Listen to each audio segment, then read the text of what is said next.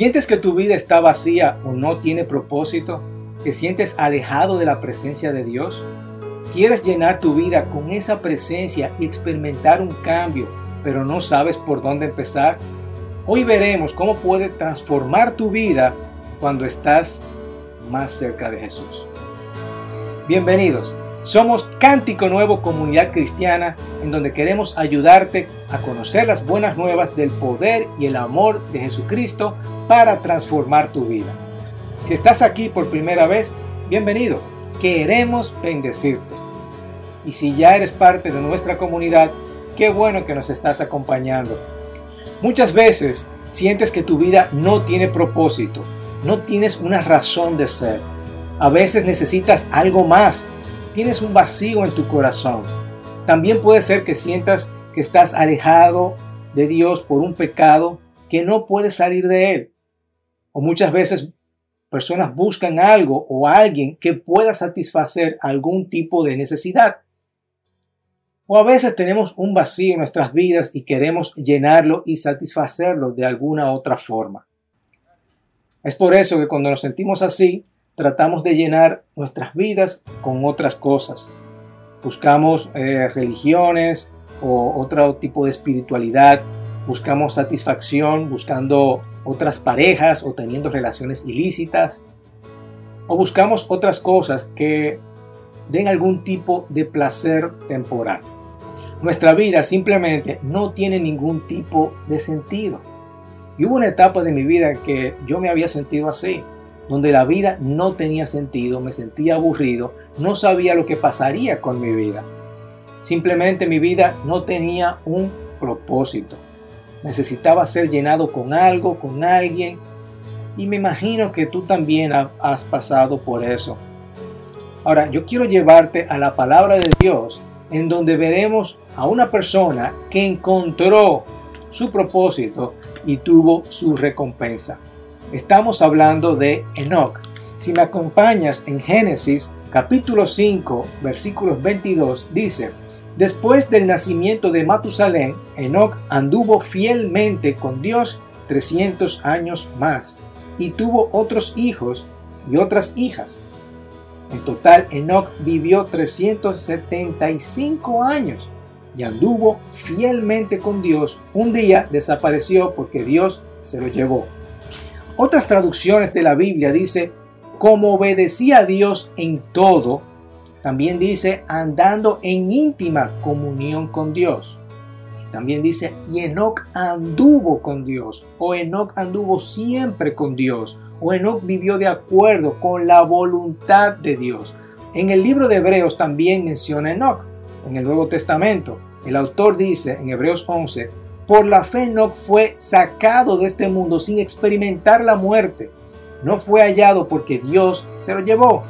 Pero antes de ser llevado recibió testimonio de haber agradado a Dios. Es decir, todos reconocieron que Él era del agrado de Dios.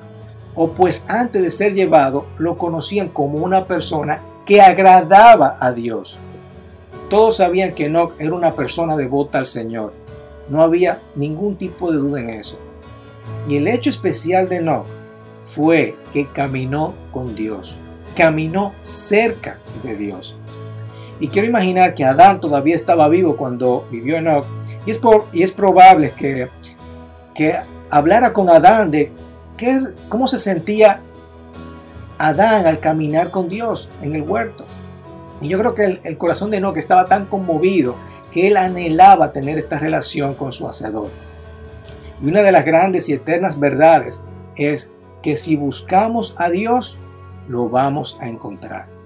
Enoch lo encontró y recuperó el llamado más básico del hombre que se había perdido con la caída, con Adán, la relación a la que estamos llamados a tener con Dios. Encuentras propósito cuando buscas tener una relación con Dios. Debido a esto, fue liberado de las consecuencias de la caída, que es la muerte. Caminar con Dios, tener una relación con el Padre, sigue siendo la búsqueda suprema y última del hombre. Cuando esto se recupere verdaderamente, nosotros también seremos liberados de las consecuencias de la caída. Fíjate, el mensaje de Enoch es uno de los mensajes más enigmáticos e importantes de las escrituras. Y como leemos en el libro de Judas, o Judas, también es uno de los más importantes de los últimos días.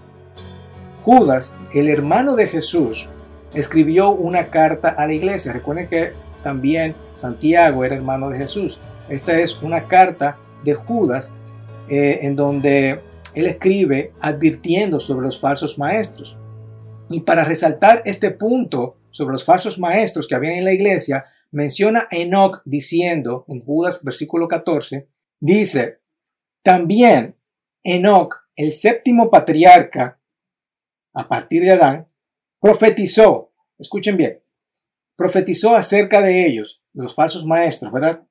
Miren, el Señor viene con millares y millares de sus ángeles para someter juicios a todos y para reprender a todos los pecadores impíos y por todas las malas obras que han cometido y por todas las injurias que han proferido contra él.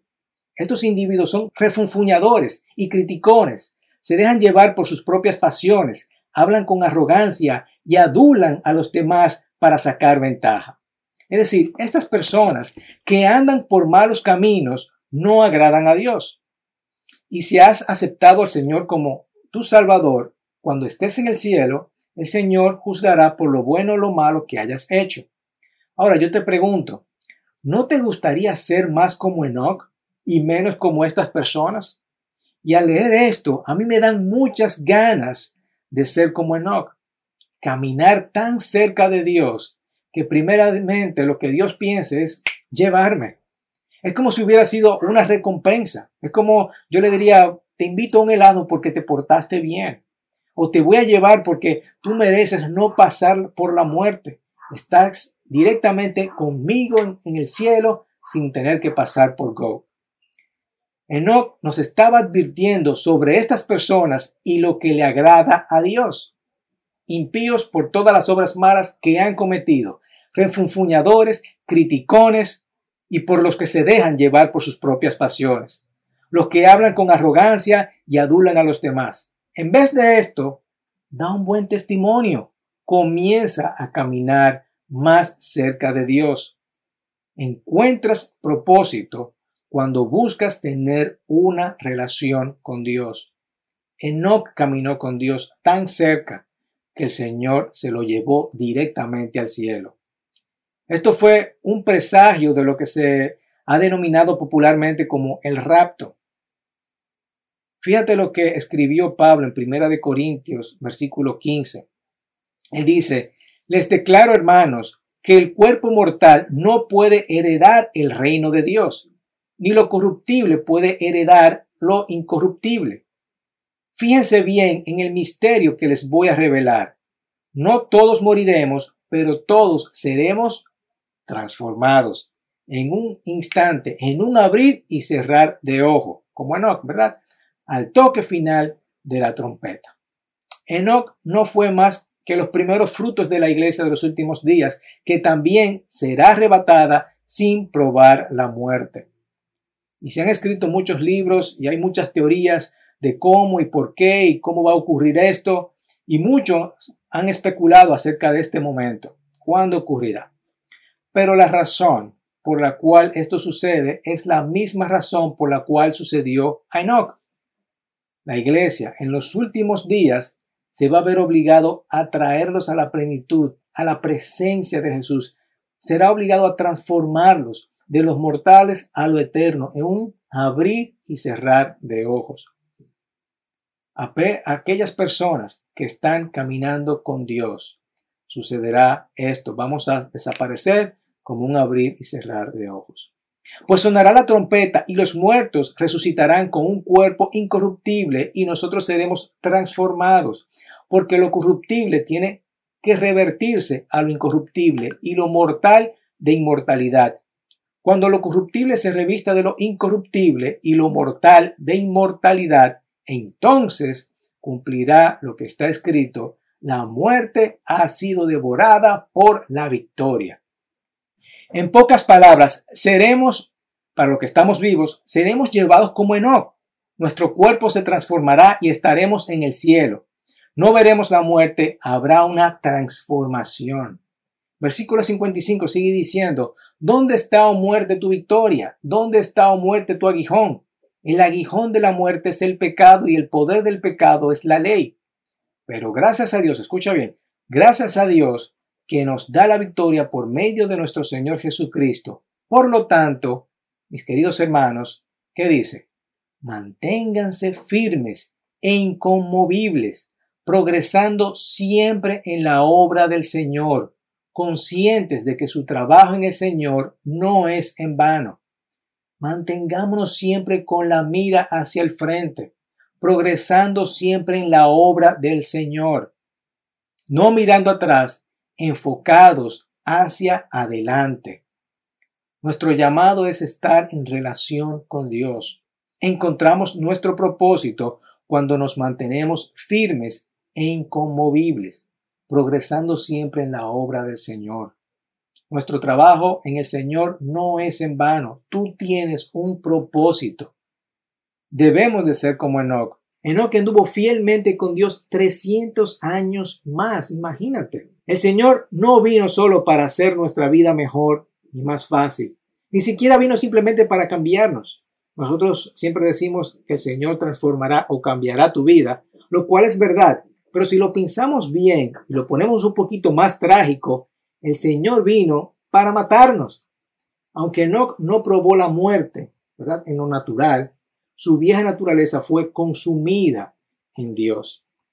Al caminar con Dios, su gloria lo cambió, consumió su naturaleza, su, su naturaleza caída, y la reemplazó con su naturaleza, con la naturaleza de Dios. La misma es nuestra meta, nuestro propósito, es estar muertos al pecado muertos a nuestras pasiones anteriores, muertos al mundo, pero estar vivos a Dios. Aún así, si tratamos de ser, de crucificarnos nosotros, ¿verdad? Y tratamos, tratamos de hacerlo por nosotros mismos, el resultado será nuestra propia justicia. Nuestra vieja naturaleza fue crucificada con Cristo en la cruz. Fíjate, cuando nosotros nos enfocamos en crucificarnos a nosotros mismos, todavía nos enfocamos en nosotros mismos, en buscar el propósito en otras cosas, en otras religiones, en otras cosas que satisfagan nuestra necesidad. Todavía estamos buscando sacrificarnos a nosotros mismos. La conversión de nuestra vieja naturaleza para que podamos experimentar la vida de resurrección con Cristo es un proceso que tiene lugar mientras caminamos con Cristo, mientras caminamos más cerca con Cristo. Nos identificamos con su crucifixión, por tanto, con su justicia. Nunca seremos tan buenos como lo que necesitamos ser, pero tenemos que, pero sí nos identificamos con su vida, con su justicia. Solo podemos entrar a la presencia de Dios gracias a su sangre y a su expiación, creyendo en Él. Él será por siempre nuestra justicia. Por lo tanto, nuestra meta es nuestro propósito, es estar en Él, permanecer en Él para que Él pueda habitar en cada uno de nosotros. Cuanto más caminamos con Él y lo vemos, más cambiamos, más somos transformados, más tendremos sentido por quién es Él. Nunca cambiaremos al ver quiénes somos, sino al contemplar quién es Él, al contemplarlo, al abrazarlo, nos identificamos con su cruz, con su resurrección, con su palabra. Estamos leyendo, estudiando. Cristo lo es todo. Él es el mensaje, Él es el propósito de la creación. Encontramos propósito cuando buscamos tener una relación con Dios. Cuando nos perdemos en Él, no perdemos, lo ganamos lo ganamos todo hasta el infinito. Estamos intercambiando lo que no vale nada y la muerte por lo que está más allá de toda valoración. Una vida que puede ser destruida. Una vida que podemos dejar atrás. Nunca tendremos mayor satisfacción en saber el propósito, que el propósito final es estar cerca de Dios. Estás llamado a caminar con Dios y su mayor propósito para este día es caminar con Él. Si lo haces, también harás la transacción más grande que tú puedas tener aquí en la tierra, cambiando la muerte por una vida indestructible. Encuentras propósito cuando buscas tener una relación con Dios. Ahora, ¿cómo se ve esto en tu vida?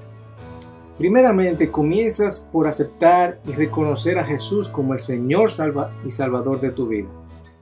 Las cosas que tú crees que te daban satisfacción, déjalo atrás. Cosas materiales, vicios, cosas que no le agradan a Dios. Arrepiéntete de esto y reconócelo que Él es lo único que tú necesitas.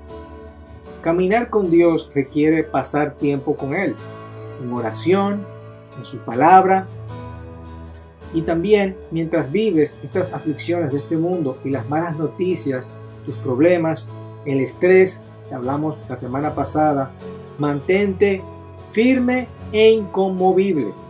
Es decir, que nada ni nadie te altere progresando siempre en la obra del Señor, conscientes de que su trabajo o tu trabajo en el Señor no es en vano, tiene un propósito. Si lo haces, tú también vas a estar haciendo la mayor transacción que tú has hecho aquí en la tierra. De muerte vas a pasar a vida. Porque vas a encontrar tu propósito cuando buscas tener una relación con Dios, cuando tú estás más cerca de Jesús. Y quiero aprovechar este momento para nosotros celebrar la Santa Cena, un momento tan importante en donde nosotros reconocemos que Jesús murió por cada uno de nuestros pecados. Reconocemos, recordamos y hacemos memoria de este importante acontecimiento que es para cada uno de nosotros. Que cuando el Señor murió y nosotros aceptamos y reconocemos esa muerte Jesús nos da vida.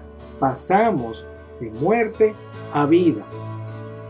Como hoy pasó con Enoch, ¿verdad? Jesús se lo llevó, Dios se lo llevó porque Enoch pasaba tiempo con el Señor. Así nosotros queremos participar con Jesucristo, que es nuestro Señor, nuestro Salvador, y recordar que este momento, este tiempo, este acontecimiento cuando nosotros pasamos de muerte a vida, lo estamos celebrando, lo estamos celebrando. Y esto lo hacemos recordando la Santa, Cena, la Santa Cena.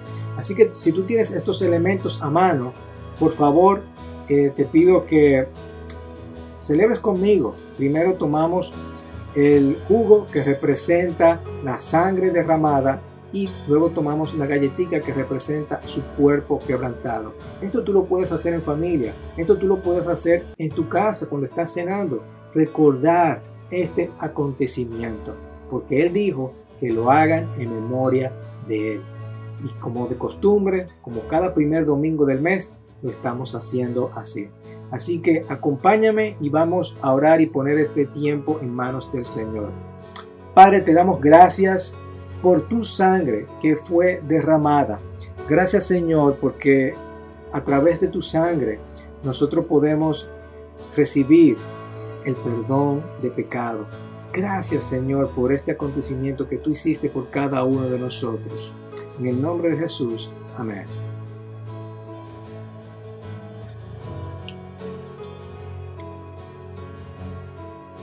Así también usaron el pan y esto representaba el cuerpo de Cristo que fue quebrantado por nuestros pecados.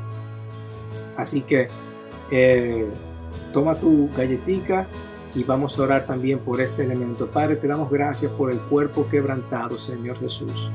Te doy gracias por este tiempo y por este sacrificio tan grande que tú hiciste por nosotros. Gracias a Él, yo estoy vivo.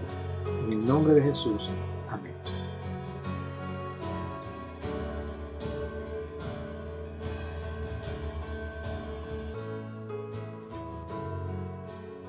Hermanos, que el Señor te bendiga en esta mañana.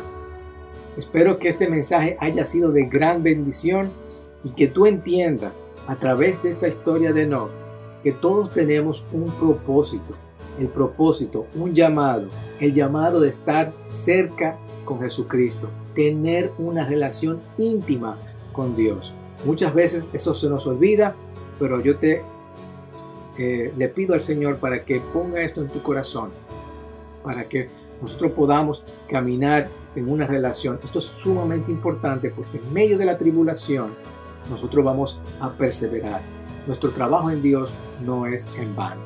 Que el Señor te bendiga en este tiempo.